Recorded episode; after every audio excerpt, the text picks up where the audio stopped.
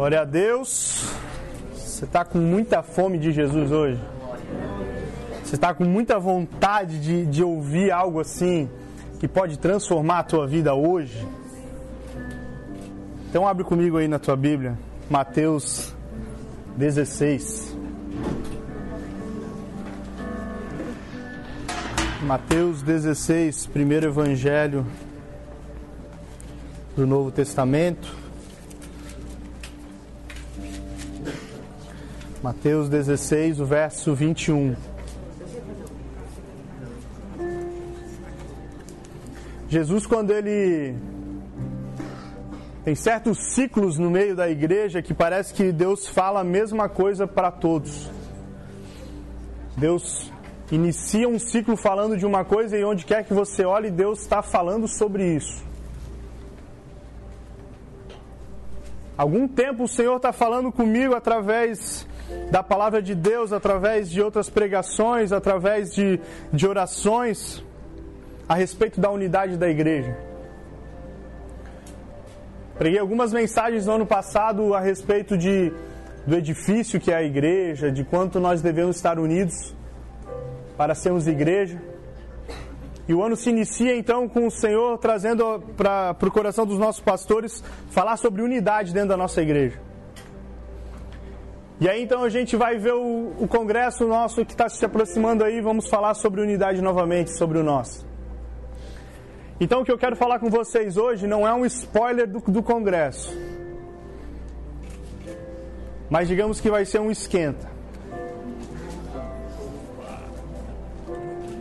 Porque antes de a gente entender o propósito de Deus para nós, nós vamos precisar, e Deus queira que seja hoje, matar o nosso eu. Todo mundo achou Mateus? Diz assim: Desde aquele momento, Jesus começou a explicar aos seus discípulos que era necessário que ele fosse para Jerusalém e sofresse muitas coisas nas mãos dos líderes religiosos, dos chefes dos sacerdotes e dos mestres da lei e fosse morto e ressuscitasse no terceiro dia. Jesus está falando do seu plano, daquilo que ele nasceu para fazer, sobre a sua morte de cruz, como que seria o propósito da vida dele. E continuando ele disse: "Então, então Pedro, chamando a parte, começou a repreendê-lo dizendo: Nunca, Senhor, isso nunca te acontecerá. Então o Senhor vira-se a Pedro e disse: Para trás de mim, Satanás. Você é uma pedra de tropeço para mim e não pensa nas coisas de Deus, mas nas coisas do homem. E aqui o versículo que a gente vai meditar. Então Jesus disse aos seus discípulos: Se alguém quiser acompanhar-me, negue-se a si mesmo, tome a sua cruz e siga-me. Pois quem quiser salvar a sua vida, perderá mas quem perder a sua vida por minha causa ou por minha, pelo meu motivo, quem perder a sua vida por aquilo que eu luto, quem perder a sua vida em favor do meu propósito, esse a encontrará. Feche seus olhos. Senhor, mais uma vez nós te adoramos e pedimos que Teu Espírito Santo rasgue o nosso coração, rasgue a nossa mente para que nós possamos entender aquilo que o Senhor quer nos dizer, papai. Fica conosco, fica conosco, fica conosco, Senhor e revela a tua vontade para todos nós. Em nome de Jesus, nós queremos mais de ti. Amém e amém. Pode se sentar.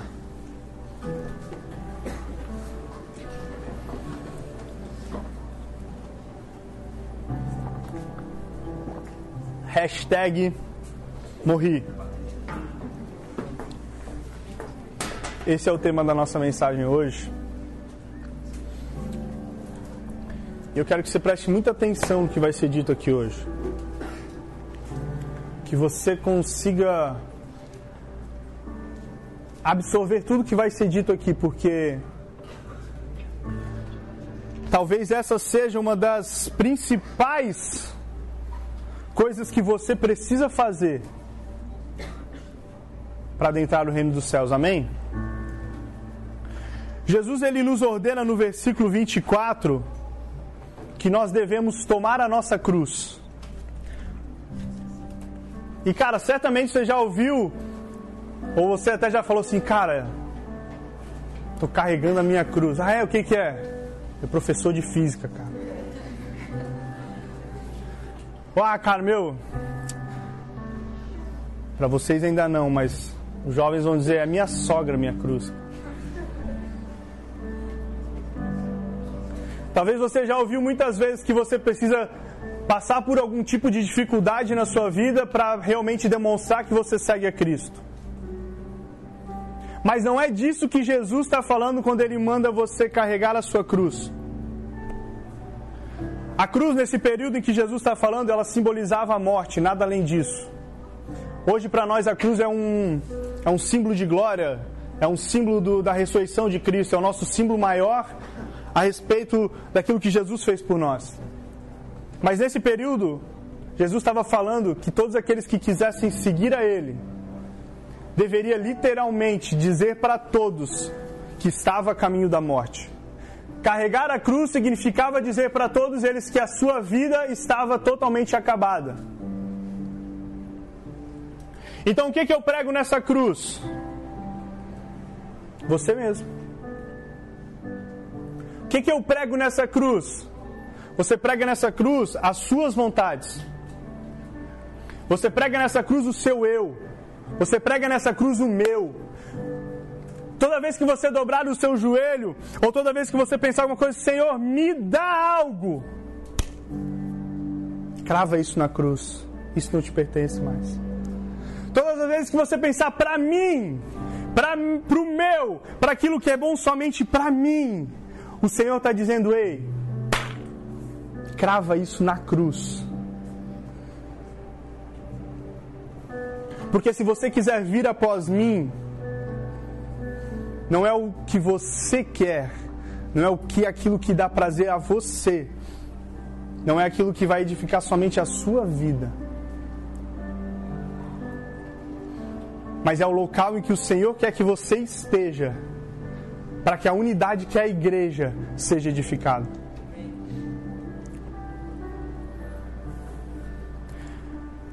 A missão de Jesus é resgatar aquilo que foi perdido lá no Éden. Como assim? O momento em que o eu entrou na história da humanidade foi no exato momento em que o homem pecou diante de Deus.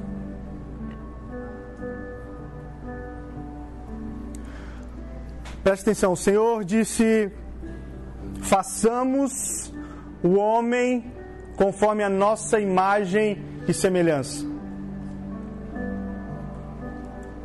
O homem criado lá no Éden, ele é um ser coletivo. Deus é Deus Pai, Deus Filho e Deus Espírito Santo. O Senhor é um ser coletivo.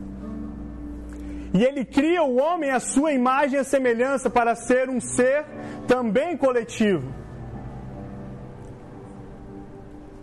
Depois então Deus cria a mulher. E olha só que interessante. Deus não cria Eva. Deus põe Adão num sono profundo, tira do lado de sua costela, e da costela de Adão então ele cria a mulher, ou seja, Adão fêmea. Nós, estamos, nós temos então agora no paraíso Adão macho e Adão fêmea. Ish e Isha. Nós entendemos que no paraíso não existia o eu. No Éden não existia o meu. No Éden não existia aquilo que é bom para mim. No Éden apenas existia aquilo que era bom para o Senhor. Mas então vem a serpente muito astuta e olha só. A serpente não seduz Eva para que Eva adorasse a serpente. A serpente não disse assim, Eva, abandona Deus e me adora. Ela disse assim, Eva, abandone a Deus e adore a você. O diabo não nos tornou satanistas. O diabo nos tornou egoístas. Sabe, em nenhum momento o diabo vai vir até você e vai dizer: Cara, me adora. Ah, olha só, eu sou um diabo muito bonzinho, eu vou te dar muita alegria na vida. Não, o diabo não vai fazer isso. O diabo vai dizer para você assim: ó, se adore.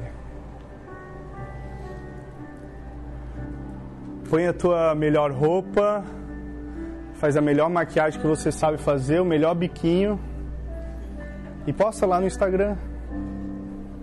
Infle o seu ego.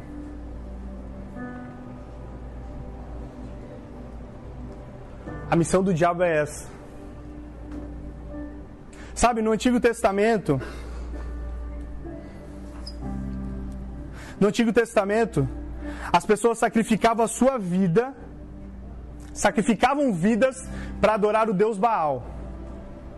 Hoje nós sacrificamos a nossa vida, o nosso tempo, as nossas economias para adorar o Deus eu. Nós gastamos tudo que nós temos, todo o nosso tempo, para promover o eu.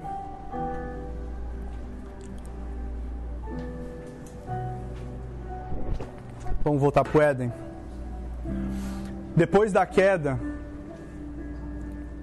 e somente depois da queda, é que Adão então dá um nome à mulher. Agora ela se chama Eva. Antes eles eram uma só carne. Agora você pecou. Você para lá e eu para cá. E cada um deles agora eram pequenos deuses. Eva tinha suas ideias e juntava um aglomerado de pessoas que, que a, iam de acordo com a sua ideia. Adão juntava um outro tanto de pessoas que iam de acordo com a sua ideia. E cada um agora tinha suas vontades. E o caos estava estabelecido na terra. Porque agora ninguém mais fazia a vontade de Deus, cada um fazia a sua própria vontade. E nós, assim como Adão, nós somos escravos da nossa vontade. Nós somos escravos daquilo que nos leva para satisfazer o nosso eu. E nessa noite eu quero te levar para um lugar onde você vai dizer também, hashtag morri. Hashtag morri. Porque o maior pecado do homem é a idolatria Nós viemos para uma igreja evangélica e pensamos que aqui nós estamos livres da idolatria. Afinal de contas, nós não adoramos nenhum tipo de imagem. Mas é com muita frequência que nós idolatramos a nós mesmos. Quer ver só um exemplo de alguém que é segundo o coração de Deus, mas pecou por conta da idolatria a si mesmo? Davi. Davi era o cara escolhido por Deus para ser o rei de Israel. Davi tinha um propósito de governar a nação, de libertar o povo. Davi era o cara. A Bíblia diz que ele era um homem segundo o coração de Deus. E aí no capítulo 7 de 2 Samuel você vai ver Davi conversando com Deus, diz: Senhor, tu me abençoastes, e eu vivo em um palácio, enquanto o Senhor vive numa tenda, então eu vou construir para o Senhor um grande templo. E aí o Senhor diz assim: Não, Davi, quem vai construir esse templo é o teu filho. O que você precisa fazer é conquistar aquilo que eu já deixei determinado para você. E aí então você começa a ver o capítulo 8 de 2 Samuel, Davi vai conquistando várias nações, Davi vai conquistando várias terras. E vai, vai, a Bíblia vai contando como que Davi ficou muito poderoso, como que Davi ficou muito rico, e os despojos de guerra que Davi conquistava. Tudo isso para que o plano do Senhor fosse estabelecido, para que um grande templo fosse construído ao Senhor. Mas aí você vai ver no capítulo 11, quando Davi deveria estar aonde Deus tinha ordenado que ele estivesse, que era guerreando, Davi fica em casa.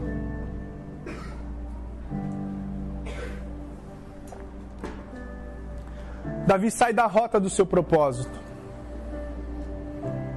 E ao sair da rota do seu propósito, então Davi avista Batseba da, ali da varanda do seu palácio. E no seu coração, então, ele deseja satisfazer o seu prazer. Naquele momento, Davi esquece dos planos do Senhor e ele deseja satisfazer o seu eu.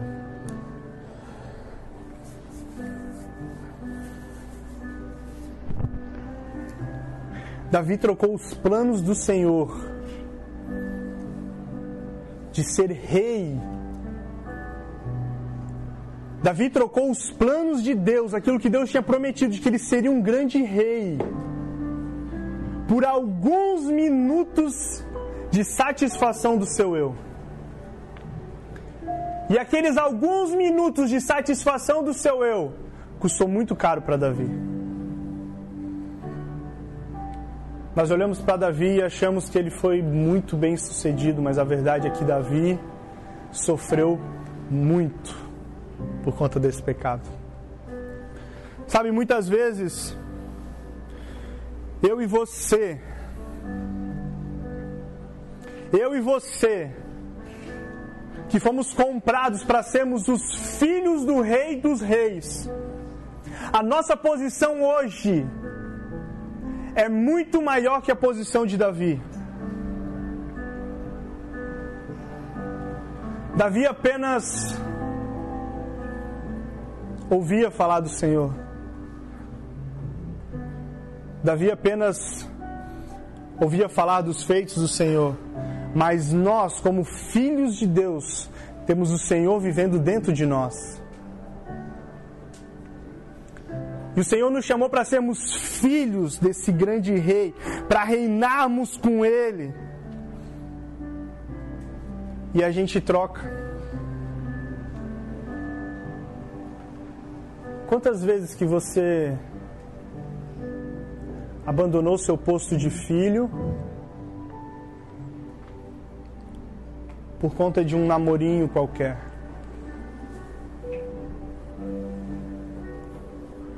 Quantas vezes será que você abandonou os planos que o Senhor tinha para a sua vida de te fazer governar e reinar por conta de um crushzinho?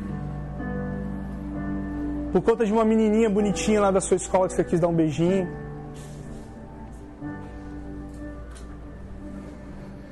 Quantas vezes será que você trocou o seu posto de filho do rei por conta de algumas pequenas mentiras que iam te trazer algum benefício para o teu eu? Cara, quantas você está entendendo que você está num posto de rei, filho do rei? Você tem noção o preço que você é para Deus? Você tem noção quanto que foi pago para que você pudesse ter acesso a Ele? Você tem noção que toda a Bíblia é sobre você?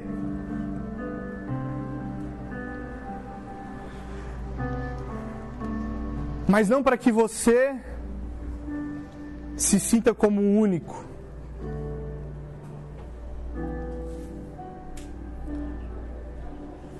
é para que você esteja inserido em algo maior, para que você esteja inserido em um corpo, para que você faça parte de um mover de Deus nunca antes visto.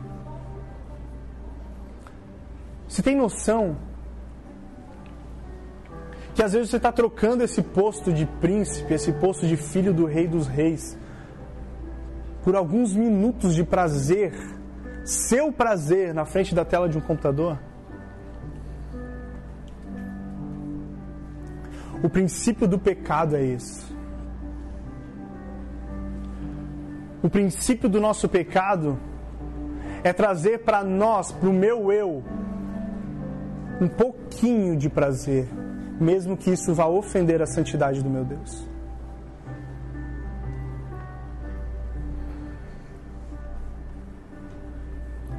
Quantas vezes que nós procuramos prazer nas coisas do mundo, mas nos esquecemos completamente do prazer que o Senhor nos promete na Sua palavra?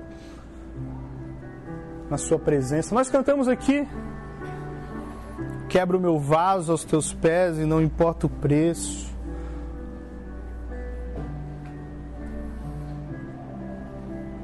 Não importa o preço mesmo. E se o preço for toda a sua vida? E se o preço for todo o seu tempo? E se o preço for todo o teu dinheiro, toda a tua economia?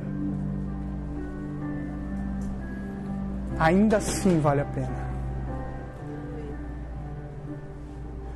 Ainda assim, ou melhor, é assim que vale a pena. Quando você entrega tudo ao Senhor. Quando você entrega todo o seu tempo, toda a sua economia. Quando você entrega todo o seu eu para dizer: Senhor, eu sou teu, usa-me conforme a tua vontade.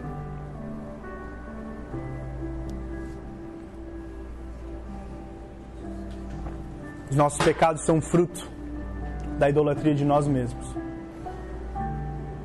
Todos eles. Quer vir após Cristo? A palavra de Deus diz que o Senhor, antes de partir, disse que nós faríamos aquilo que ele fez e coisas maiores. Você quer fazer isso?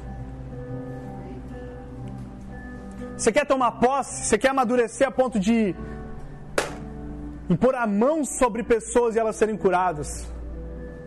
Você quer ter poder para pregar a palavra de Deus a multidões? Você quer ter poder para chegar onde você chegar e pessoas serem transformadas pelo poder do Evangelho? Amém. Mas se você quer isso, quer vir após Cristo, negue-se a si mesmo encrava tua vontade naquela cruz e começa a abrir os olhos para a missão de Jesus. Começa a abrir os olhos para aquilo que o Senhor fazia. E sabe o que, que o Senhor fazia? Jesus amava a gente, cara. A única coisa que Jesus fazia era amar gente.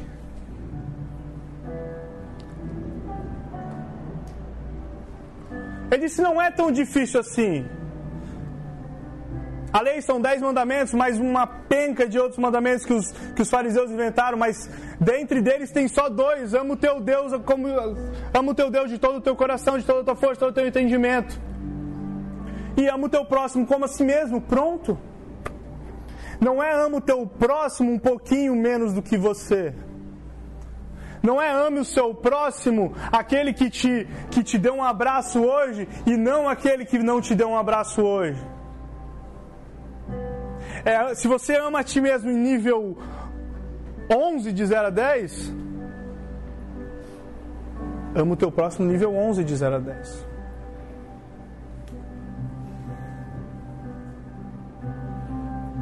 Porque não é mais você. Você está entendendo que não é mais você vivendo aí, cara. Você está entendendo que não é mais você que se move aí toda manhã quando acorda.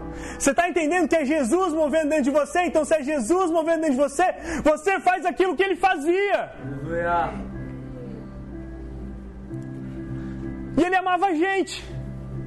E ele abraçava a gente. E ele cuidava de gente. E ele trazia a gente para perto. Não importava se era prostituta, não importava se era fariseu, não importava se era cobrador de impostos, não importava se ele era ladrão. Quem que você amou essa semana? Quem que você amou nesse mês? Quem que você amou hoje, cara? Foi dito aqui duas vezes que tem uma, uma, uma sensibilidade para que pessoas aqui estão distantes, para que pessoas aqui precisam de um abraço. E aí, você já ligou o seu radar? Para ver quem são essas pessoas? Você já ligou o seu radar para que você não deixe ela sair daqui hoje sem o teu abraço?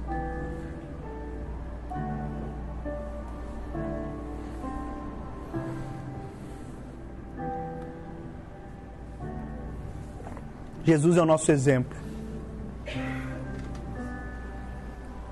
Jesus viveu toda a sua vida sem nunca pensar em si próprio. Com cerca de 12 anos, Jesus se perde da sua família. E eles ficam alguns dias sem Jesus, e quando eles voltam, Jesus está no templo conversando com os mestres. E ele fala assim: Eu não estaria em outro lugar senão na casa de meu pai, fazendo a sua vontade. Jesus viveu toda a sua vida, todo o seu tempo, todos os seus minutos amando gente, se preocupando com gente e nunca, nunca pensando nele mesmo. Até o momento da sua morte, Jesus foi até o fim. Sabe, eu estou lendo, eu tô lendo um livro que, que, que a pergunta do livro é assim: ó, quem matou Jesus? E aí, alguns vão dizer que quem matou Jesus foram os judeus, outros vão dizer que quem matou Jesus foram os romanos, outros vão dizer que quem matou Jesus foram os seus próprios seguidores. Mas a verdade é que quem matou Jesus foi ele mesmo, cara. Quando Pedro diz assim: Não, Senhor, você não pode fazer isso nunca, jamais o Senhor vai sofrer. E sai daqui, Satanás. Eu vou morrer porque eu quero morrer. Eu vou entregar toda a minha vida porque eu quero entregar a minha vida, porque eu amo vocês. Ele nunca pensou nele, cara. Ele decidiu, ele decidiu. Hashtag morri por vocês. E aí ele vem até hoje até você e diz: hashtag morra pelo seu irmão. Sabe, não é mais a sua vontade. Sabe, vocês estão numa fase pensando o que, que eu vou fazer, qual faculdade que eu vou cursar. E eu te pergunto, essa faculdade é para que você tenha um alto status dentro da sociedade? É para que você ganhe muito dinheiro? Ou é para que isso seja um caminho para que a palavra de Deus seja pregada em algum lugar?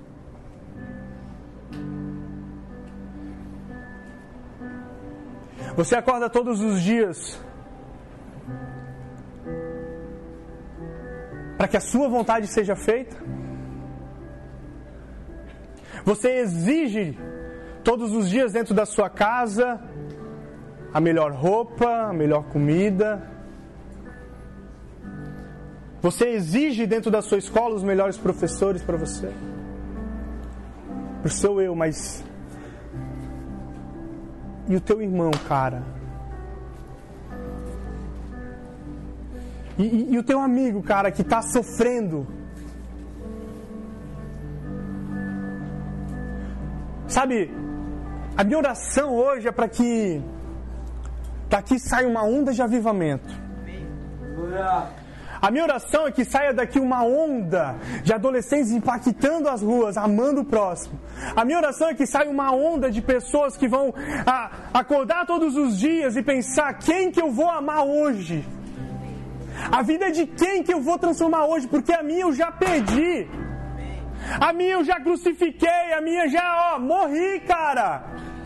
A vida de quem que eu vou ressuscitar hoje? Jesus era desses, cara.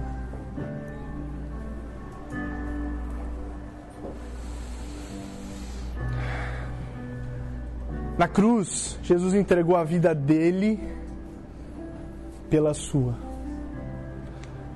Na cruz, Jesus libertou você do seu eu. Na cruz, Jesus te libertou do pecado, da tirania da tua alma, que exige que todos os dias você faça coisas para satisfazê-la. Mas na cruz, Jesus também nos resgatou do que foi perdido no Éden.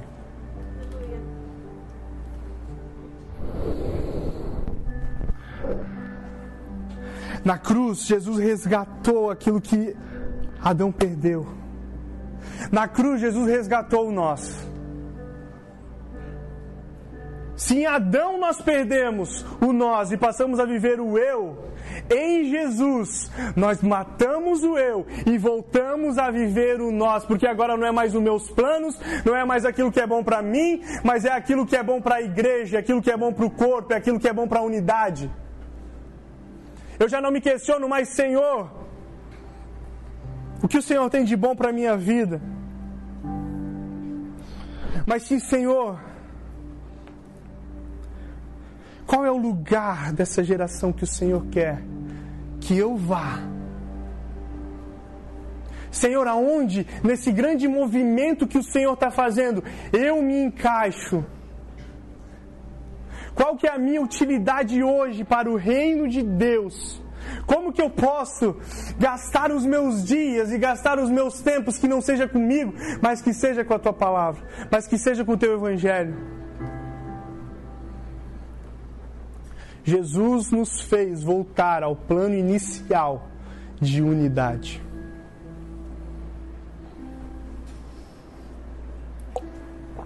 Se coloque de pé.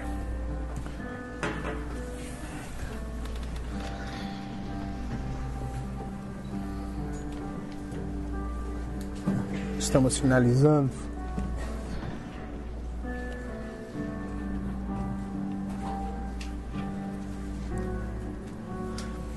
Em Adão, nós nos separamos, mas em Cristo, nós nos unimos novamente. E agora não existe mais o meu, agora não existe mais o teu, agora não existe a minha vontade, existe a vontade do Senhor para todos nós. Eu quero fazer um algo diferente hoje, um momento profético. Dá a mão para quem está do teu lado aí, mas não, não dá uma mãozinha assim, ó, pega na mão do cara assim, ó, e diz, vamos junto.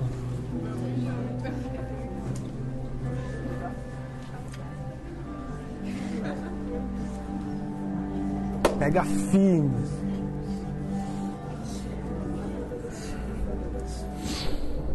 Feche teus olhos. Senhor, nós nos colocamos diante de Ti, papai. Porque nós queremos nos unir a Ti, Pai. Nós nos unimos como irmãos. Nós matamos o nosso eu. Nós decidimos matar a nossa vontade, Pai. Nós decidimos crucificar e sepultar a nossa vontade nesse momento. Para que a tua vontade venha sobre nós. Revela nós, papai. Aqui unidos como igreja, como um só corpo. De mãos dadas todos juntos, Pai, porque nós somos um só. E nós queremos ouvir a tua voz. Nós queremos ouvir a tua direção. Nós queremos uma grande onda de avivamento, Pai, sobre todos nós. Uma grande onda de avivamento, Senhor, sobre todos nós. Uma grande onda de avivamento, Pai. Queima o nosso coração, Senhor. Queima o nosso coração, papai. Queima o nosso coração. Revela a tua vontade sobre todos nós, Deus. Sabe, nós queremos mergulhar até ponto que não importa mais que nós respiramos o nosso ar. Ah, Senhor, nós queremos ser usados, mas não de forma individual, Deus. Até que nada mais importe, Jesus. Nós queremos ser usados em conjunto, nós queremos ser usados todos juntos. No teu único propósito, Senhor, de nós sermos igreja. Usa, Senhor, os dons e talentos de todos, um complementa o outro, Pai, e a tua vontade seja feita. Ensina-nos a, a, a entrar na multiforme graça, Aleluia. a sabermos os princípios da multiforme graça. Repete comigo. Hoje Hoje eu decido eu decido morrer para mim mim, e viver por ti, Senhor. por ti, Senhor. Espírito Santo, Espírito Santo, cala as minhas vontades, cala as minhas vontades, cala os meus desejos, cala os meus desejos, cala o meu ego cala o meu ego, e destrói, Senhor, o meu egoísmo. destrói o meu egoísmo. Eu decido, eu decido viver por ti, por ti. e somente por ti. Todos os meus dias, todos os, meus, segundos, são para te adorar. Sozinho eu não sou nada. Mas nós, nós, nós. Somos a força. Aleluia, glória a Deus.